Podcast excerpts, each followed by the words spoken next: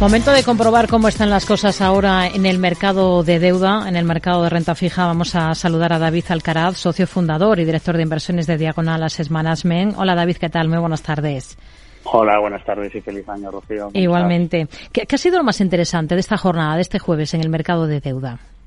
Bueno, hemos visto un buen dato eh, en, Estados Unidos que se ha publicado eh, la cifra de empleos ADP y ha habido una cierta corrección en, los, en los precios de, renta fija, que habíamos empezado el año de forma muy positiva porque habíamos visto unos primeros, unos datos previos de, inflación en los lands alemanes por debajo de las expectativas y el mercado de, deuda pues había, había tenido un rally en, en estos primeros días y había habido un pequeño ajuste.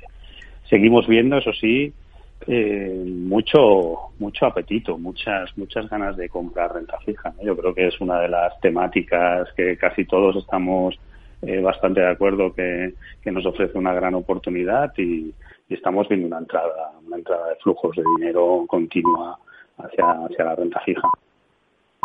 Y esperan que, que, se mantenga este apetito. Lo digo porque las compras de, de, bonos, al menos en las tres primeras jornadas del ejercicio, se han, se han agolpado. En el caso español, eh, estamos viendo el, el, mejor arranque del año, al menos desde, desde el año 93, que es la fecha en la que comienzan los registros de, de Bloomberg. En estas primeras tres sesiones, el interés del bono español a 10 años ha, ha caído en nada menos que 35 puntos básicos. ¿Esperan que se mantenga este, este apetito? Sí, yo creo que, que, lo que tenemos claro es que las inflaciones van a tender a, reducirse, lógicamente, simplemente por el efecto base. Ya vamos a ver una reducción importante de las inflaciones y la dinámica y, yo creo que el, que el mercado va a empezar a cambiar eh, esta obsesión que tenemos últimamente con la inflación, con los bancos centrales, hacia eh, hablar más de crecimiento económico, de la posible recesión y eso, lógicamente, lo que va a hacer es que es que los tipos de interés a largo plazo pues descuenten eh, que, la actividad económica se está ralentizando, que vamos a tener muchísimas más dificultades para tener un crecimiento económico digno y por lo tanto sí que va a haber eh, yo creo que mucho interés en la renta fija por las rentabilidades que ofrece. ¿no? Hemos visto en 2022 hmm. eh, que las rentabilidades en la renta fija han sido las peores del último siglo y eso nos ofrece yo creo que una ventana de oportunidad muy importante que yo creo que los inversores deben, deben aprovechar y deben aprovechar rápido porque muchas veces el mercado ajusta muy rápido, pero también eh, las oportunidades pasan, pasan igual de rápido. Hmm. Hoy leemos en Financial Times en una entrevista con la subdirectora gerente del FMI, eh, Gita Gopinath, en la que asegura que la Fed no debería relajarse todavía en la lucha contra la inflación, que debería mantener el rumbo y seguir subiendo tipos de interés. El mercado parece que está por pensar eh, todavía en, ver rebajas de tipos eh, a finales del ejercicio de este 2023. ¿Ustedes qué, esperan de la Fed justo horas después de, publicarse esas actas de, de su último encuentro? ¿O qué es lo que está descontando el mercado de bonos ahora?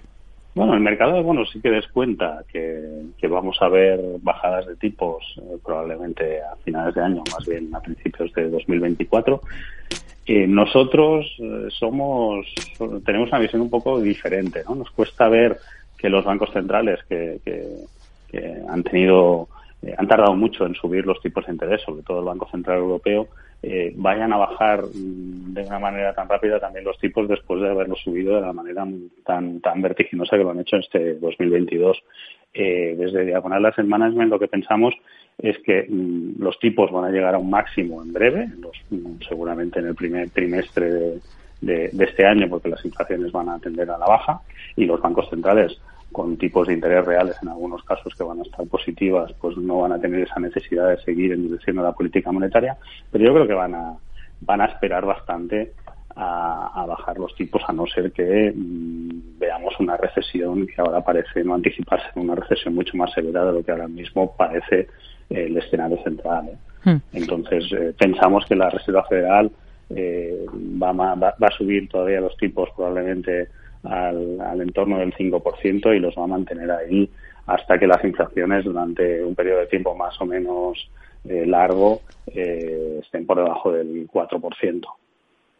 La elevada demanda eh, llevada, llevada al Banco Santander, a la entidad española, en su última emisión, en la última jornada, a emitir cocos por encima de lo que había previsto, 100 millones más, por encima de la cifra que estaba estimando en un principio. ¿Es un tipo de deuda en el que ustedes se fijarían ahora mismo? Bueno, eh, para determinado riesgo, pues no, no está mal. Pensamos que ahora hay alternativas mejores. Eh, aunque ayer, por ejemplo, también ¿eh? Banco Sabadell emitió un coco con un cupo muy atractivo del 9,375. Eh, pensamos que hoy en día eh, podemos encontrar emisiones senior, o sea, con, mucho menos riesgo que, los cocos, que las antiguas preferentes, a rentabilidades bastante dignas. Y pensamos que los cocos, en un entorno de recesión económica en el que se incremente la morosidad, puede ser un activo que todavía puede tener cierto cierta volatilidad, ¿no? Y pensamos que ahora mismo no es el activo que más que más nos gusta. Preferimos el, los bonos investment grade o algún high yield eh, del tramo del tramo superior de, rating que ya nos ofrecen rentabilidades muy parecidas a las que nos puedan ofrecer los cocos.